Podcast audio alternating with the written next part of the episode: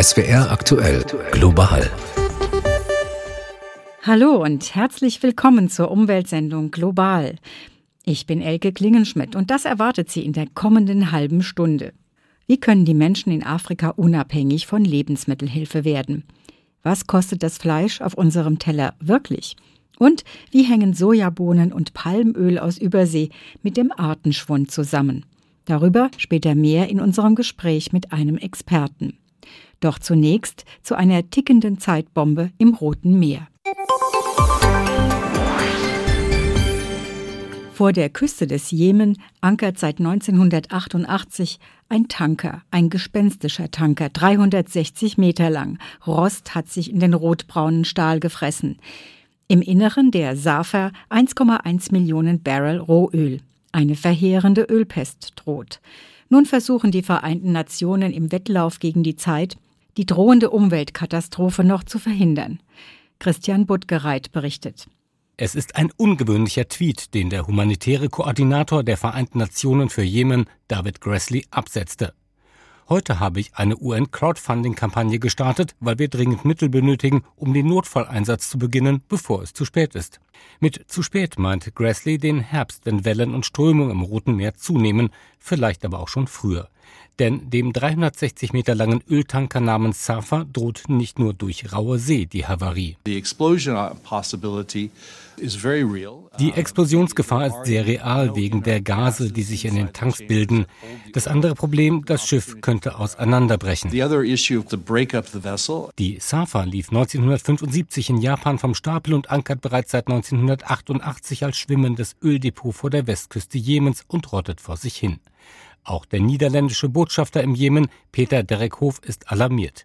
An der windigen Küste nahe der Hafenstadt Hudeida spricht er von einer tickenden Zeitbombe. Hier acht Kilometer hinter mir und nur schwer zu erkennen befindet sich die FSO Safa, ein Tanker mit 1,1 Millionen Barrel Öl. Er wurde seit sieben Jahren nicht mehr gewartet. Sollten die 1,1 Millionen Barrel Öl ins Meer fließen, wäre das gut das Vierfache dessen, was 1989 beim Auseinanderbrechen der Exxon Valdez die Küste Alaskas über 2000 Kilometer verseucht hatte. Dementsprechend dramatisch dürften die Folgen einer Havarie der Safa sein, sagt UN-Koordinator Grassley. Eine große Ölpest würde die Fischerei unmöglich machen, von der dort 1,7 Millionen Menschen abhängen. 200.000 Menschen könnten unmittelbar ihr Leben verlieren. Ganze Familien werden Vergiftungen erleiden. Die Häfen von Hudaida und Sarif müssten geschlossen werden. Sie sind aber lebensnotwendig für die Versorgung mit Lebensmitteln und Treibstoff.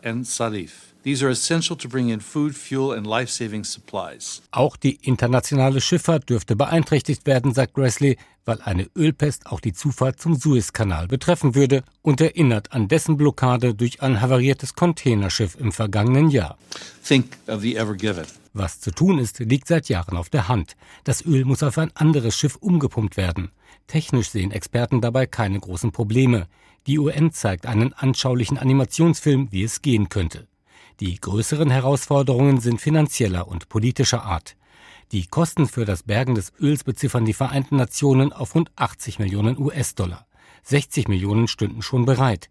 Insgesamt sollen jedoch 144 Millionen Dollar eingesammelt werden. Denn, und nun wird es politisch, der Tanker ankert im Einflussgebiet der Husi-Rebellen. Sie haben der Bergung des Öls nur zugestimmt, nachdem die Vereinten Nationen schriftlich zugesichert haben, innerhalb von 18 Monaten einen Ersatz für das schrottreife Tankschiff bereitzustellen. Also sollte auch dafür genügend Geld zusammenkommen, hofft der niederländische Botschafter im Jemen, Peter Derek Hof. Die Niederlande unterstützen die Vereinten Nationen beim Versuch, diese große Bedrohung von den Menschen im Jemen zu nehmen. Mit Hilfe der internationalen Gemeinschaft können wir das Problem lösen. Wie dringend es ist, hatte UN-Koordinator Grassley bereits bei einer Pressekonferenz vor einigen Wochen sehr deutlich beschrieben. Ich befürchte, dass es explodiert oder auseinanderbricht, während wir hier sprechen. Vor einer zusätzlichen Gefahr warnt eine jemenitische Nichtregierungsorganisation. Ihr zufolge haben Husis das Seegebiet teilweise vermint, auch in der Nähe der Safa. We might get lucky again, like we've been lucky in the past. Vielleicht haben wir auch weiterhin Glück, wie wir es bisher hatten, so Grassley zu den Journalisten, aber as we know, luck runs out at some point. Wie Sie wissen, Glück ist endlich. Schon jetzt hungern die Menschen im Jemen und die Weltbevölkerung nimmt weiter zu. Experten schätzen, dass dadurch der Bedarf an Lebensmitteln bis zum Jahr 2050 um ca. 35 Prozent zunehmen wird. Bereits heute ist in vielen Ländern der Tropen und Subtropen die Anbaufläche für Lebensmittel knapp. Auf der anderen Seite gibt es dort riesige Plantagen für Sojabohnen oder Palmöl, die den Lebensraum vieler Tiere zerstören. Und die Flächen für Exportprodukte in diesen Ländern wachsen stetig an. Mit dieser Frage beschäftigt sich eine Studie am Senckenberg Biodiversität und Klimaforschungszentrum Frankfurt. Mit dem Autor, dem Ökologen Florian Schwarzmüller, habe ich vor der Sendung über den Raubbau in den Tropen und Subtropen gesprochen. Global. Das Gespräch. In Ihrer Studie haben Sie ja festgestellt, dass die Anbaufläche für Exportprodukte in diesen Ländern stetig ansteigt. Wie ist denn da so der Trend? Mittlerweile wird ungefähr die Hälfte der bewohnbaren Fläche unseres Planeten für Agrarproduktion benutzt und von, von diesem Teil wird ungefähr ein Viertel mittlerweile benutzt, um Nahrungsmittel für den Export anzubauen. Ist natürlich globales Mittel und das ist in manchen Ländern deutlich stärker. Also es gibt Länder, in denen über die Hälfte bis zu zwei Drittel der Produktion exportiert wird. Heißt das denn, ein Viertel dieser Länder wird für den Anbau von Exportprodukten verbraucht? Ist denn dann in den jeweiligen Ländern überhaupt noch genug Land da für die eigene Versorgung von Lebensmitteln? Das lässt sich so pauschal nicht beantworten. Es ist sicherlich in, der, äh, in, vielen Ländern unterschiedlich, aber wir sehen den Trend, dass immer mehr für den Welthandel produziert wird und die Produktion für, die Eigen, für den Eigenbedarf durchaus zurückgeht und vor allem auch sehr, sehr viel an Land und anderen Ressourcen, wie zum Beispiel Düngemittel oder Wasser oder auch Arbeitskräfte zur Produktion für den Welthandel geht. Kann man durchaus dann auch, auch, auch sehen, dass es eine ähm, verstärkte Abhängigkeit dann auch beim Import von Nahrungsmitteln gibt. Das heißt, diese Länder sind auch verstärkt darauf angewiesen, zum Beispiel Getreide von uns aus den Industrienationen zu bekommen. Aus der Ukraine werden ja bisher Tausende von Tonnen an Getreide nach Afrika geliefert. Und in diesen Ländern fehlt ja jetzt das Getreide durch den Ukraine-Konflikt. Dramatisch ist ja auch, dass dort durch den Anbau dieser Exportprodukte auch viele Arten ihren Lebensraum verlieren. Das zeigen Sie ja auch in Ihrer Studie. Welche Länder haben denn den größten Verlust an Lebensräumen von Tieren und Arten? Südostasien, die Regionen Malaysia, Vietnam, Kambodscha. Dann ähm, Süd- und Mittelamerika mit Brasilien, Paraguay, Guatemala und Westafrika, also ähm, Elfenbeinküste, Ghana, Liberia. Dort geschieht immer noch eine Ausweitung des Ackerlandes auf Kosten von einem sehr, sehr artenreichen tropischen Regenwald oder tropischen Ökosystem. Und die Produkte, die dort in den Ländern dann angebaut werden, sind somit verantwortlich oder können verantwortlich gemacht werden für diesen Artenverlust. Wie viele Tiere stehen da schon auf der roten Liste in diesen Ländern? Also insgesamt stehen auf der roten Liste ungefähr 40.000 Arten als gefährdet. Und von diesen sind ungefähr ein bisschen mehr als die Hälfte direkt von landwirtschaftlichen Aktivitäten bedroht. Ähm, wenn man so drüber nachdenkt, was so die Ausweitung des Agrarlandes angeht, dann denkt man natürlich an so Arten wie zum Beispiel den Orang-Utan, der in Indonesien und Malaysia seinen Lebensraum verliert aufgrund der Ausweitung der Palmölplantagen oder das große Gürteltier in Paraguay äh, ist dort auch sehr stark im, im, Rückzug, weil eben dort die Agrarlandschaft äh, sich verändert. Das sind dramatische Entwicklungen bei den gefährdeten Arten, für die wir ja als Industrienation mit unseren Importen eigentlich ganz direkt äh, verantwortlich sind. Beschleunigen wir denn ganz direkt das Artensterben mit unserem Konsum? Ja, es sind allerdings auch nicht nur die Industrienationen. Also man hat festgestellt, dass auch Nationen oder Gesellschaften, die sich im, im ökonomischen Wachstum befinden, also jetzt China und Indien zum Beispiel, dass die einen immer stärkeren Einfluss auf eben auch die, den Verlust von Habitaten hat. Also heißt das, dass wir in den Industrienationen mit unseren Importen von Palmöl zum Beispiel, Soja, Kakao ganz direkt das Artensterben auf der Welt sozusagen auch beschleunigen? Wenn man sich den Trend in den letzten Jahren anguckt, dann muss man das durchaus so sagen, dass Länder, die ähm, eine hohe Wirtschaftsleistung haben und die sich eben leisten können, weltweit einzukaufen, das auch auf Kosten der Biodiversität vor Ort machen, ja. Welche ganz praktischen Schlüsse können wir denn aus Ihrer Studie ziehen? Sehen Sie Möglichkeiten, diesen Trend zu verlangsamen oder wird das Artensterben eher ungebremst weitergehen durch unseren Konsum? Wenn wir so weitermachen wie bisher, dann wird das Artensterben ungebremst weitergehen. Ich Sie schreiben, es wären neue Biodiversitätsindikatoren nötig und die könnte man aufgrund Ihrer Studie entwickeln. Welche Indikatoren sind das denn? Also viele der Biodiversitätsindikatoren, die momentan verfügbar sind, schauen sich halt die Produktionssysteme an. Also sie sagen, in Brasilien geht Regenwald und Habitat verloren. Sie schauen sich aber nicht an, wo dann das Produkt am Ende landet. Und das ist was, was wir in dieser Studie gemacht haben. Wir haben uns also aufgrund der Daten der Welternährungsorganisation angeschaut, ähm, welche Länder eben importieren dann aus Brasilien und wie kann man das quasi auf den Konsumenten umrechnen. Ich finde, so eine Transparenz ist nötig, damit man als Konsument eine informierte Entscheidung treffen kann. Und ich denke mal, dass die Entwicklung auch dahin geht, dass man eben diese konsumbasierten Indikatoren ähm, viel deutlicher in den, in den Mittelpunkt rücken müsste. Und wie sieht es aus mit äh, Kaffee, Bananen, tropischen Früchten? Kann man die noch mit gutem Gewissen essen? Man kann die mit gutem Gewissen essen. Ich würde nicht von Verzicht reden, aber ich glaube, längerfristig muss man sich umstellen. Also wenn man sich Gedanken darüber macht, wie die vor Ort produziert werden. Also wenn Sie zum Beispiel einen Fairtrade oder biozertifizierten Kaffee trinken, dann sorgen die Organisationen vor Ort dafür, dass nicht mehr Regenwald verloren geht oder nachhaltig gewirtschaftet wird. Das ist ja auch gut für die Menschen vor Ort, dass sie ähm, überhaupt Zugang zum Weltmarkt und zu einer Einkommensquelle haben. Danke an Florian Schwarzmüller vom Senckenberg Biodiversität und Klimaforschungszentrum Frankfurt.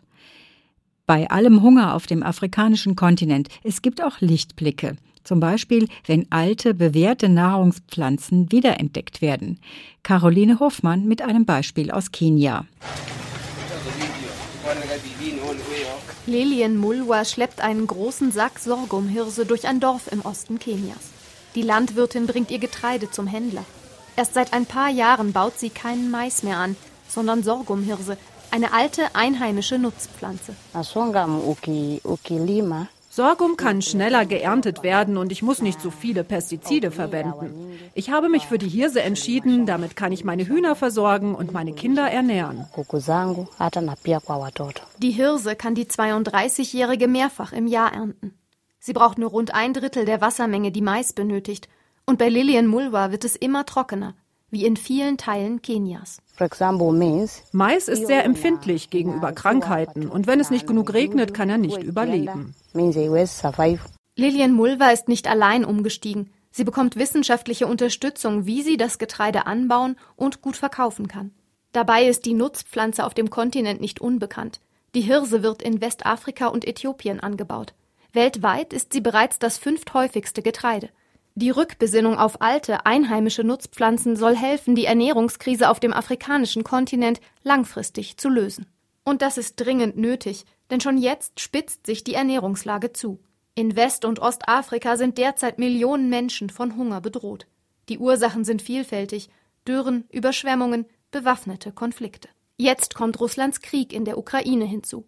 Die Abhängigkeit von Weizen aus den beiden Ländern ist hoch. Die steigenden Preise am Weltmarkt erhöhen den Druck erklärt Margaret Müller von Oxfam Deutschland. Die, die Ukraine-Krise verschnellert es einfach. Es ist ein, wie ein absoluter Katalysator. Und nicht nur dadurch, dass die Aufmerksamkeit fehlt, die Preise noch höher werden und das Geld fehlt. All diese Krisen zeigen, Afrika braucht dringend mehr Ernährungssicherheit aus eigener Kraft, sagt Donald Brown, vom Internationalen Fonds für landwirtschaftliche Entwicklung. Der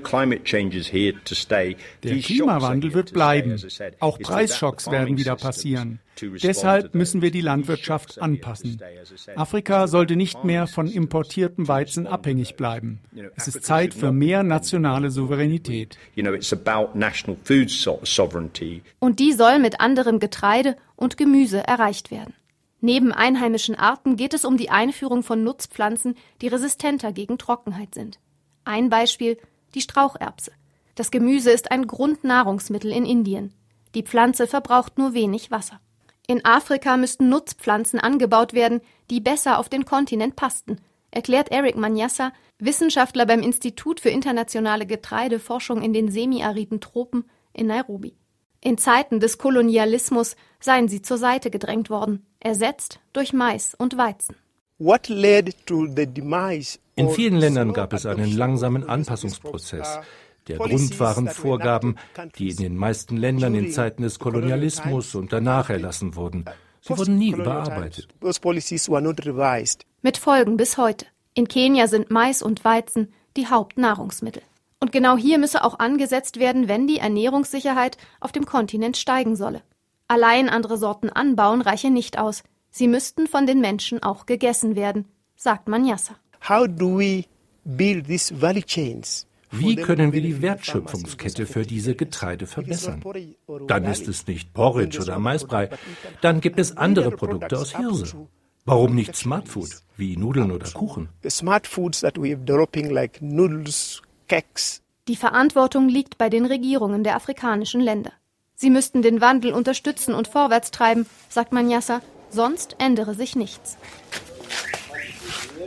Lilian Mulwa siebt ihre Ernte aus. Sie baut mittlerweile nicht mehr nur Hirse an, sondern auch Straucherbsen. Von meinem Verdienst kann ich die Kinder zur Schule schicken und ich kann sie damit ernähren. Mahlzeiten aus Hirse oder Straucherbsen. Die Familie hat ihre Essgewohnheiten umgestellt. Wir müssen unsere Ernährungsgewohnheiten noch nicht umstellen, aber wir können darauf achten, wie unser Essen erzeugt wird, wenn wir auf Nachhaltigkeit Wert legen. Darum ging es schon in unserem Gespräch. Bei Importprodukten wie Kaffee und Bananen geben Bio- und Fairtrade-Siegel dafür wichtige Hinweise. Beispiel Kaffee. Brasilien ist der größte Kaffeeexporteur der Welt und der größte Teil der Ernte dort wird von Kleinbauern produziert. Für sie bietet der sogenannte faire Handel Sicherheit. Und deshalb haben sich in den letzten Jahren immer mehr Farmen und Kooperativen angeschlossen. Kai Laufen über eine Kaffeekooperative in Frauenhand. Die langen Reihen dunkelgrüner Kaffeesträucher prägen die hügeligen Landschaften des brasilianischen Südostens. Viele Kleinbauern haben Kooperativen gegründet. Sie tragen 80 Prozent des Exports. Eine von ihnen ist Coop Farm im Bundesstaat Minas Gerais. Coopfarm hat auf Ökolandwirtschaft umgestellt. Die Absicherung durch das Fairtrade-System half, diesen Schritt zu wagen, erklärt die Bäuerin Dayani Ferreira. Denn die europäischen Kunden verpflichten sich auf Jahre darauf, einen Mindestpreis zu zahlen. Da der Weltmarktpreis für Kaffee heute über 1,35 Dollar liegt, werden wir am Ende fast zum gleichen Preis gehandelt wie nicht fair gehandelter Kaffee. Es ist eine Mindestpreisgarantie, aber nicht unbedingt der beste Preis. Aber wenn man sich die Geschichte des Kaffeehandels anschaut, erkennt man die Vorteile für die Produzenten, da sie den Kaffee über mehrere Jahre zu einem fairen Preis mit dieser Mindestpreisgarantie verkaufen können. Die langfristige Planbarkeit bedeutet für Coopfarm, dass alle 500 Mitarbeiter fortgebildet werden können, wodurch die Qualität der Produkte stetig gestiegen sei, meint Dayani Ferreira. Im fairen Handel gehe es um weit mehr als nur höhere Einnahmen, wenn der Weltmarkt einmal durchhängt. Zum Beispiel können wir durch den Fairtrade-Preis technische Unterstützung finanzieren. Die einzelnen Produzenten können gezielt gefördert werden. Wir haben Biodünger für die Pflanzen entwickelt, um die Biodiversität zu fördern. Und die Kooperative finanziert soziale Projekte, die die Lebensqualität der Familien verbessern. In Köln ist Dieter Overath seit 30 Jahren eine treibende Kraft hinter Fairtrade Deutschland. Die positiven Auswirkungen des fairen Handels für die brasilianischen Kaffeebauern ließen sich wissenschaftlich nachweisen, betont Overath, gerade auch bei den aktuellen Problemen. Zum einen Klimawandel, zum anderen aber auch die Auswirkungen des Ukraine-Kriegs, der wirklich zu einer Kostenexplosion geführt hat. Also insofern sind garantierte Mindestpreise, Fairtrade-Prämien und eben auch aktuell die Covid-Hilfe wichtige Elemente, dass die Kooperativen gestärkt sind in schweren Zeiten. Auf eine neuere Entwicklung ist die Brasilianerin Dayani Ferreira besonders stolz. Seit einer Weile bestellt sie ein Feld ganz allein, ein Ausdruck der Emanzipation in diesem traditionellen Männergeschäft. Die Bohnen werden in Europa als Café Feminino vermarktet. Anbau, Ernte und Verarbeitung liegen allein in Frauenhänden. Zum 30. Jubiläum und kurz vor dem Ende seines beruflichen Engagements für den fairen Handel freut sich Dieter Overath über die stetige Weiterentwicklung des fairen Handels. Die könnte aber besser werden, wenn sich mehr große Kaffeekonzerne hier dazu entscheiden würden, Fairtrade-Kaffee eben auch anzubieten. Im Sommer wird auf deutschen Balkons und Gärten wieder gegrillt, was das Zeug hält. Wie passend, dass viele Supermärkte und Discounter gerne mal Steaks, Würste und Fleischspieße im Sonderangebot verkaufen. Viel Fleisch für wenig Geld. Gar nicht gut findet das allerdings der World Wildlife Fund WWF. Er hat den Markt für Grillfleisch analysiert und sagt, mit solchen Lockangeboten sorgt der Einzelhandel dafür, dass Fleisch unter seinem Wert verramscht wird. Dominik Bartoschek berichtet.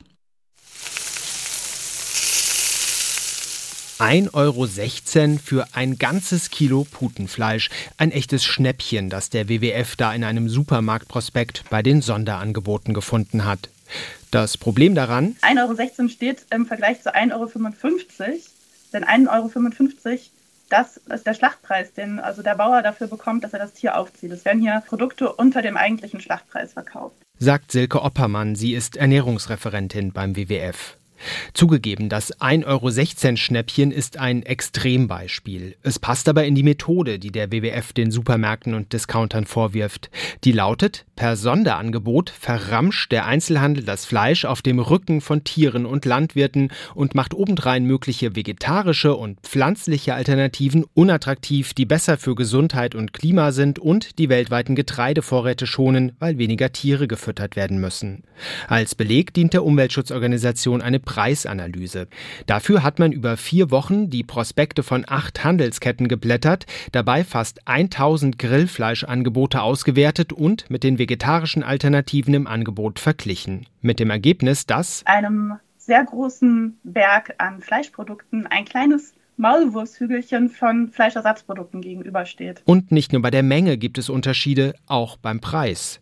8,81 Euro kostet ein Kilo Grillfleisch im Durchschnitt aller Angebote. In über acht von zehn Fällen war damit das Nackensteak oder die Bratwurst deutlich billiger als die vegetarischen Grillvarianten wie Fleischersatzprodukte, Feta oder Grillkäse. Die kosteten im Durchschnitt nämlich über 10 Euro pro Kilo. Und auch beim Tierwohl muss man deutliche Abstriche machen, wenn man das Sonderangebot auf den Grill legt. Interessant fand ich auch, dass 95 Prozent des Fleisches aus den Haltungsklassen 1 bis 2 stammt. Und das bedeutet, das stammt von Tieren, die ihr gesamtes Leben lang nicht ein einziges Mal an der frischen Luft waren. Also das erste Mal, dass ihr Körper mit frischer Luft in Kontakt kommt, ist dann, wenn ihr Fleisch auf unserem Grill brutzelt. Den Grill- und Fleischgenuss verbieten möchte der WWF auf keinen Fall. Für ihn ist die Analyse aber Grund genug für die Forderung an den Handel, auf Lockangebote für tierische Lebensmittel künftig zu verzichten, dafür aber die vegetarischen und pflanzlichen Alternativen prominenter zu bewerben. Während wir hier in Europa schwitzen und auch in Indien die Hitze unvermindert anhält, wird der Norden der USA von sintflutartigen Regenfällen und Überschwemmungen heimgesucht. Das hat auch Konsequenzen für den wohl beliebtesten Nationalpark Nordamerikas, den Yellowstone Nationalpark. Normalerweise mit 4,8 Millionen Besuchern im Jahr. Er liegt im nördlichen Teil des Bundesstaates Wyoming und in Montana. Der Yellowstone Nationalpark ist jetzt bis auf weiteres geschlossen, unwetterbedingt. Reinhard Baumgarten berichtet. Heftige Regenfälle, Erdrutsche und Felsstürze. Der Yellowstone Nationalpark bleibt bis auf weiteres für Besucher geschlossen. Die Parkverwaltung spricht von Rekordüberflutungen, die Straßen und Brücken weggespült hätten. Gegenwärtig herrschten im Park extrem gefährliche Bedingungen. Zahlreiche Menschen seien deswegen in Sicherheit gebracht und alle fünf Eingänge geschlossen worden. Wir werden den Zeitpunkt der Wiedereröffnung des Parks erst kennen, wenn das Hochwasser zurückgegangen ist und wir die Schäden im gesamten Park beurteilen können, erklärte der Betreiber des Parks. Und damit endet diese Ausgabe des Umweltmagazins Global. Ich bin Elke Klingenschmidt und wünsche Ihnen eine gute Zeit.